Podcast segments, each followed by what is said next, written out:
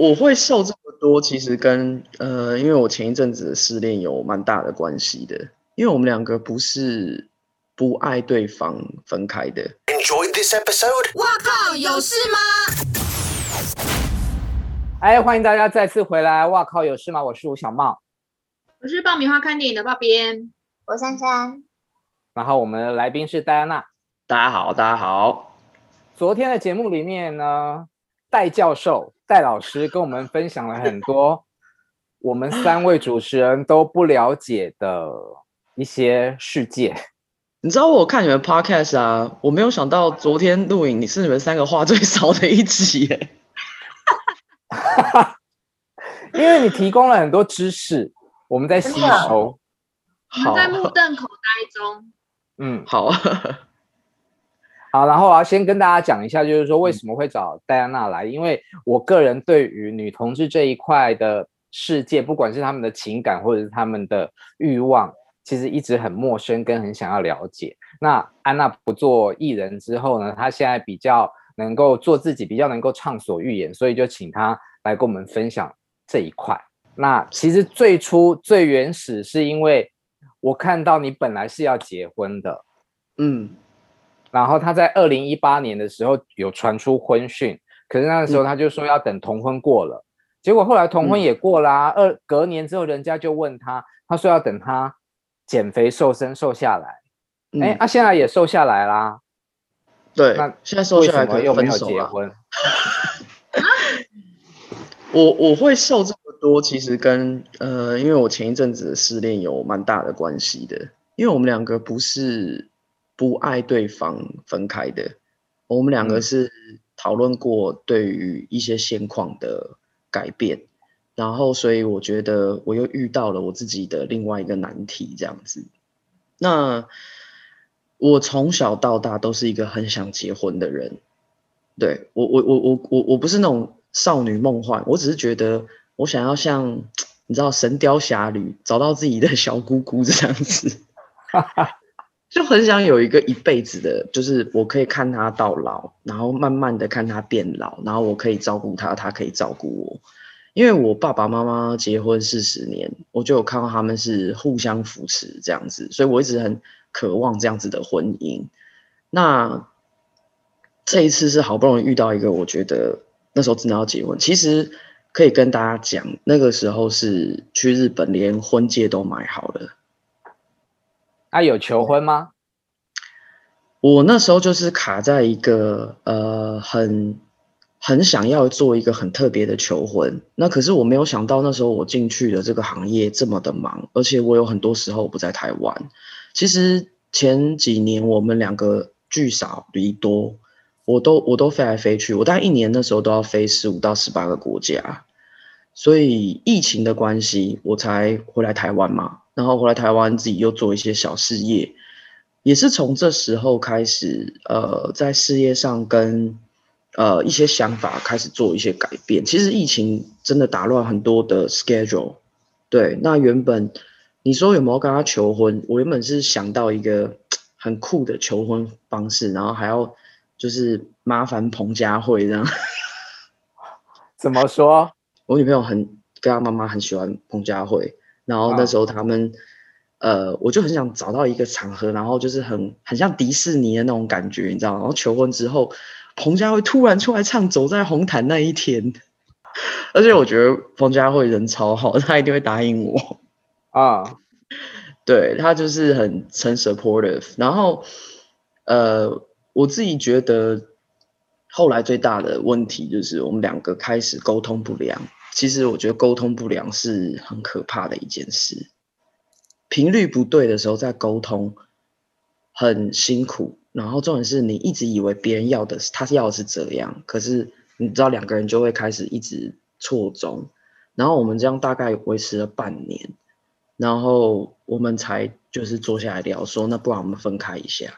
分开之后两个人都非常非常痛苦，我没有遇过这事，我从小到大交往对象我没有遇过这种。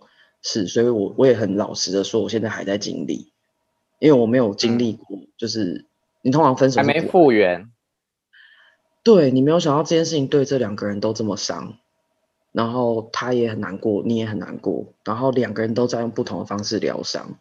那不能再在一起吗？我觉得再在一起，两个人都要到某种程度上面对对方的一个，就是你要再进化了，你不能像之前的方式，就是像我，我这几个月其实也有开始做一些改变，可能我在跟他沟通的时候，我会开始不要一开始就。生气，或是我可能一开始不要去呃逼问他，我可能会开始用绕的，或是好好跟他讲。可是问题这时候已经分手了，所以你分手之后做的事情，你你只能试试看能不能让这东西升华，然后两个人还有机会。那我的心情是，就是没有现在在想要跟其他人在一起，我想要先把这一段。好好的梳理完，所以我现在还在梳理的这个过程当中。我觉得现在谁进来，呃，或谁加入都是不公平的，因为我们都还爱着彼此这样子。听起来是有转换空间，不知道这个真的不知道。所以你们是因为比如说生活状态或是工作上面开始沟通不良吗？呃，我其实回来台湾这一年，我投资了一个电商公司。那这电商公司其实呃，就会跟我的另外一半，对我的前任有关。所以我们两个有时候在意见不合的时候，我们并没有调试好，我们回到家应该做什么转换。所以再加上那时候也有投资一个餐厅，我们两个其实我们两个是呃 power couple，我们两个加起来一加一新在一起的时候非常强大。就是乘风破浪的姐姐这样，可是当一有不好的时候，那是很矛盾的，那也是就是像世界末日一样。那他是一个很需要安全感的人，可是我有时候又有直男癌，所以你知道，我不，我那时候并不懂他其实在脆弱，我以为他在很坚强，很，然后所以我就会，你知道这个东西就是频率不对，他在坚强的时候，其实他不坚强，我应该好好绕过去。关心他，可那时候我直男癌，我可能就在打电动。然后说，嗯，刚发生什么事？嗯，有这么严重吗？对，可能就就就是这样子。所以那半年我们两个就好的时候太好了。我们两个在一起三年，从来不吵架。那不吵架的原因是都会去尊重对方。可是也有人说，其实不吵架不是好事。有时候你就是要吵，对。可是因为我跟他年纪有差距，所以我又疼他。所以有时候我其实是不太会想要去跟他骂啊或什么的，对，我都会用可能用一些讲话方式。他也是我教过年纪最轻的，对，他跟我差八岁。那以前我交往的对象都是姐姐，嗯，对，我以前交往对象都是姐姐们，所以姐姐们就跟这个这种，我觉得年纪跟经历还是有差距啦。不管怎么样，对，所以后来。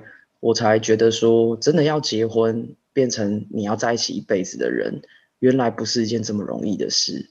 然后后来我就很多朋友就说，所以什么结婚就是一个冲动啊，然后怎么样啊？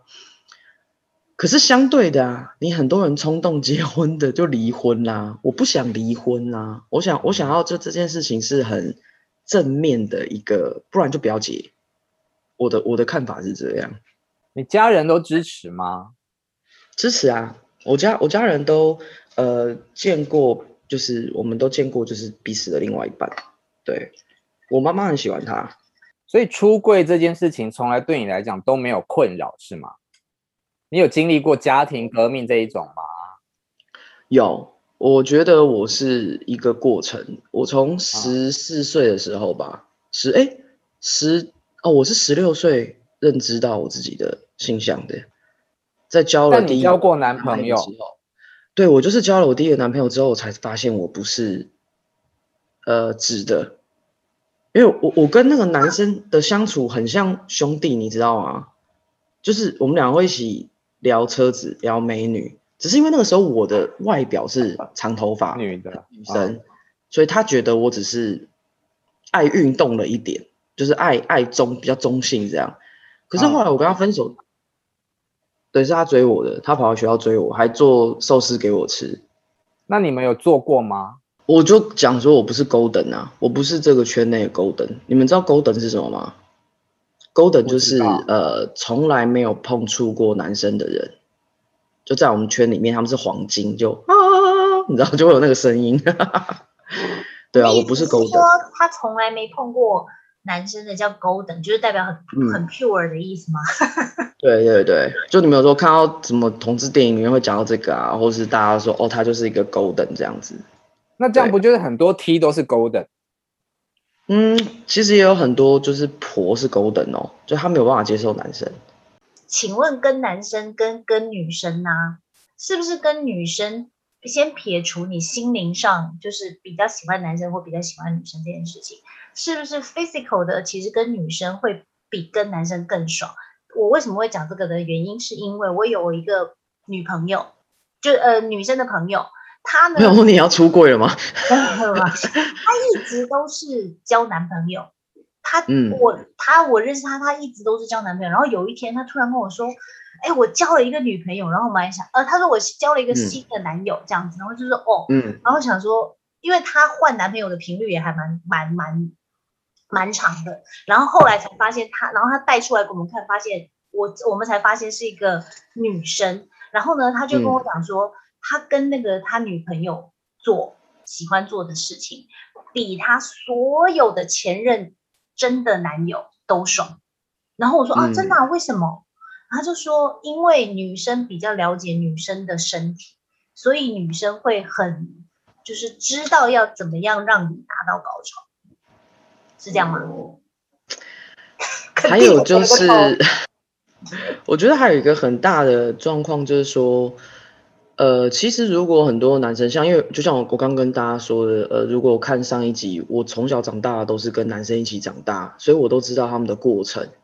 如果大部分男生是学 A 片的话，那我跟你说，你女朋友超惨，你可能完全不知道你女朋友在就 what the fuck 这样子，然后就是你女朋友可能对你很多就是匪夷所思。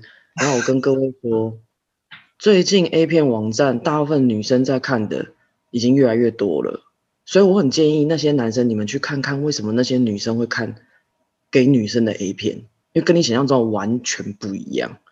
然后女同志的 A 片是吗？不是，不是，不是，是专 for 女生的，专门拍。对我，我等下，我等下可以给你们个网站，就是两位两位姐姐可以去看，都是帅哥，超帅这样子。然后呢，可以给三位姐姐看啦。但但猫猫哥，你应该不喜欢那一种，那种对，你应该不喜欢那一种。然后然后，所以我自己在觉得说，哦，女生对于自己的需求，像真的是这几年哦。就尤其这十年开始，开始大家去重视这件事，呃，对自己会想要买一些器材，就我们发现女生都会自己下单，那这个东西是以前可能都比较少的，女生以前真的比较保守，尤其是姐姐们。那我那我因为交往的对象大部分我都是他第一个，就是我他没有跟过女生交往过，嗯，所以他之前交往都是男生。那我觉得刚刚讲到一个重点，就是女生当然一定是比较了解女生的身体，然后再来就是我们不会呃猛冲直撞像个兔子，再来就是因为呃你没有需要等那个再举起来，所以有一些女生她可以玩一个晚上，嗯，对，因为因为因为女生的高潮是可以很多次的嘛，她是可以源源不绝的，所以其实。呃，你说那个真的是兴致一来，你说六个小时、八个小时都是有可能的。我有很多 couple 朋友，他们就一整天在家里就没事做，就哎，疫情你们在干嘛？嗯，刚结束。我说你们讲什么？嗯，中午吧，就吃饱饭。所以以前古时候那句成语是不是叫什么“一夜八次郎”？其实形容的不是男生，形容是女生。哎哎哎，这个不准。我真的认识一个男的叫九哥。我都叫他九哥，这是我一个另外一个好朋友，他是我唯一看过，就是他老婆可以一夜九次的。他老婆还是他？他老婆跟我讲的啊，他老婆说，因为因为我觉得他不他不是那种，然后他跟我出去或出差，我就知道，嗯，这男生九哥可以一夜九次啦。对，他是我唯一遇过的。九哥就是可以符合一夜八次郎这句话的人啊。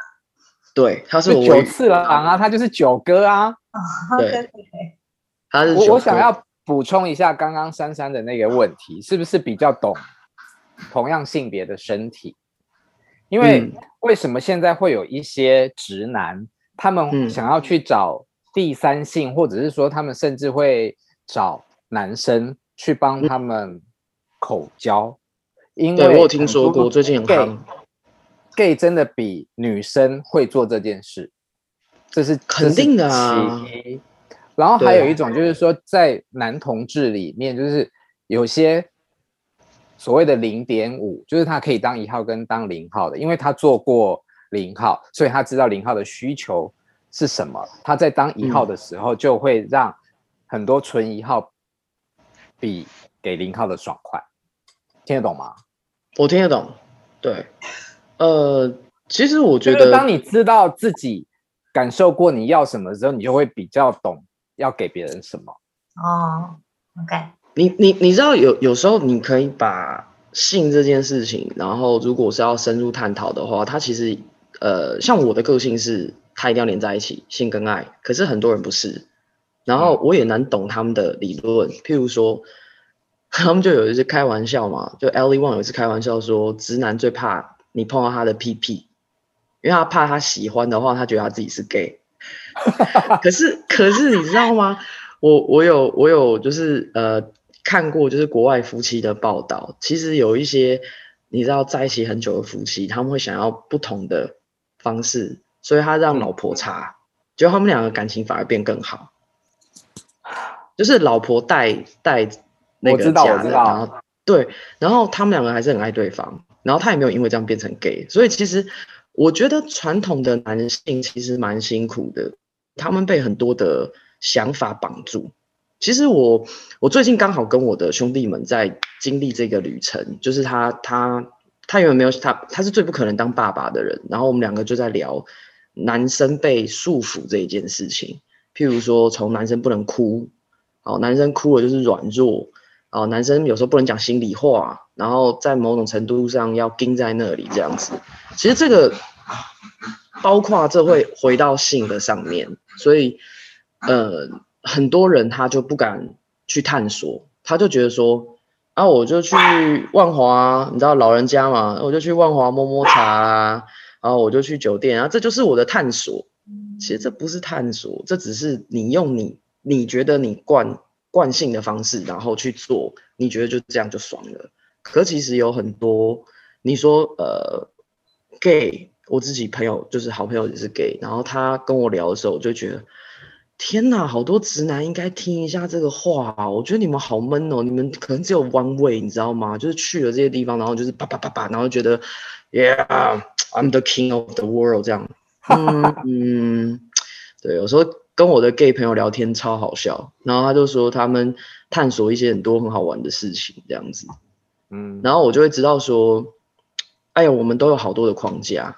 你说，其实像现在，呃，我离开娱乐圈，然后没有这些包袱，对我来说也是一种框架。以前，那当然最重要、最重要的是我有家人的支持，因为我家人现在都知道我的身份，他们也知道四十岁了，我不可能再变回就是窈窕美少女，这是包扣脸的代替。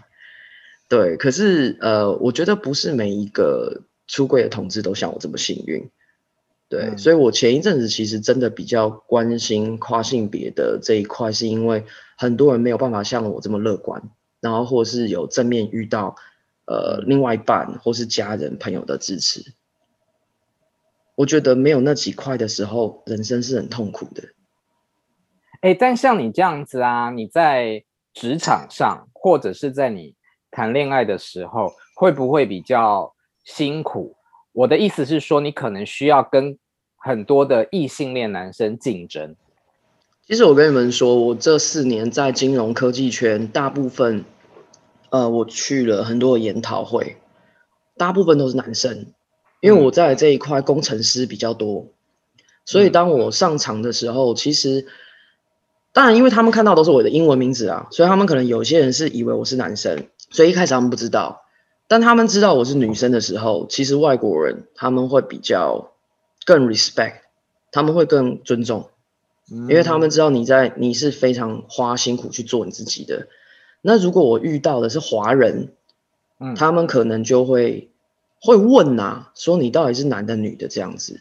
然后我就说男的女的重要吗？项目有没有做好对我来说比较重要啊。嗯，对，我说，嗯、呃，我觉得比较常在华人的场子会遇到这种事情。可是如果是外国人，他们不会，他们反而会觉得说你就是很很，反而会因为你觉得你这样你更 strong，因为你你很 admit，你很承认你自己的 identity，你很承认你自己的身份。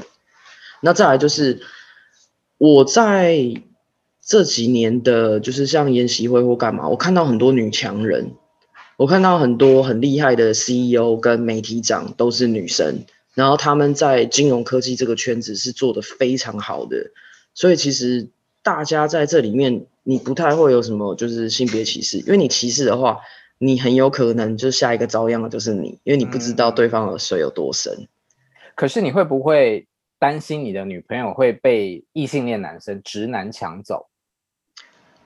其实我觉得我跟相处下来的话，我跟嗯，我觉得如果他会跟别人在一起，或是会跟别人怎么样，那是我们两个出了问题，嗯，不会是说啊、呃、谁能真正抢走谁，因为我觉得两个人在一起如果没有问题，你没有纤细，谁都抢不走。可是如果你有纤细的话，太容易了。我觉得这不管是。直男直女，或是呃同志圈，大家都会遇到问题。我觉得是人的问题。我觉得你你如果有一段很好的感情，然后他也都非常相信你，你也非常相信他，你这怎么抢都抢不走啊！好，我最后问一个，呃，我知道安娜最近有在筹备一个东西，是跟同志的友善社区有关，是吗？哦，可以跟大家介绍一下这个吗？呃，这个是有一个长辈麻烦我做一些调查，因为其实大家也知道疫情的关系，有一些地方的建案跟原本的计划停摆。那那个长辈本来就蛮疼我的，然后他就跟我说：“哎，你们，因为他不了解这个族群，对，他是他是我教会的朋友，然后他就说你会不会比较希望说有一个这样子的环境？”然后大家住在一起是，呃，很 free 的。譬如说，就像我好了，我可能会想要跟我朋友住在一起，然后他们对我也是非常友善，他们对其他呃这些 gay 的朋友也非常友善。然后大家可以每天都很嗨。譬如说，我们住的地方就有酒吧，我们住的地方就有什么东西。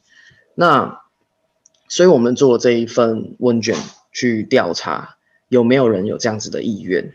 那就如果有这。意愿的话，我就可以促成他有一个好的住宅区，然后可能甚至会有第二个更大的建案。那这个就是因为那个长辈本身就是奸商，在哪里啊？我们第一个看的点是在南港跟汐止这边，他就在南港的那个呃那个叫什么？南港不是有个中心大楼吗？他在那附近。对，然后另外一部分就是我有好多的朋友，可能因为都是很多，也有很多娱乐圈的，大家的另外的好朋友都是 gay，所以其实你说大家想不想住在一起，那可能对我们来说是一个好玩的事，而且到老好了，我们都有互相照应。因为我觉得我遇到呃，如果年纪比较长一点的，他没有找到另外一半的，其实他们通常都是一个人住，嗯，那一个人住其实就会有一个问题。你真的发生一些事情的时候，如果你朋友没有及时关心，其实你不知道他在房间里发生什么事，搞不好就猝死在家了。对，那所以我们才会有这个想法说，其实我我跟好多朋友都说，老了我们都希望住在一起，因为你不知道你那时候感情的状态，然后你也不知道你那时候一个人，你的家人可能也都离去啦，因为可能年纪大啊，爸爸妈妈不在了，独生子独生女。那这时候，如果我们大家互相有个照应，然后甚至是这一栋大楼有自己的医护人员，我觉得都是一个 taking care 的。那这个长辈跟我在聊的时候，他有做过养生村了，他有在淡水有一个建案是他的，做的非常非常成功，所以他才问我说：“哎，你们那个族群需不需要？”然后我就说：“嗯，还蛮需要的。”然后我说最好可以带狗狗，有一层最好是可以带狗狗。我说我们这族群大家都会养狗跟猫，然后我们就开始那天聊得很愉快。那长辈们就很支持，所以长辈们就问我说：“那你呃，先发一批问卷，然后试试看。那如果真的有这个需求的话，我们来让它实行，因为现在空的地还是蛮多的。那再来就是疫情的关系，大家也可以来规划嘛。而且，我现在还没有组团队，所以其实大家也都欢迎。如果今天对这东西是真的有兴趣的，都可以来谈合作。嗯嗯，对，因为以后这个快点弄，我要去住。哈哈哈哈哈。我跟你说，我跟你们讲一个好玩的事，从前天呃呃昨前天开始发这个问卷，其实这问卷速度跑蛮快的。你们知道问卷的要优先哦。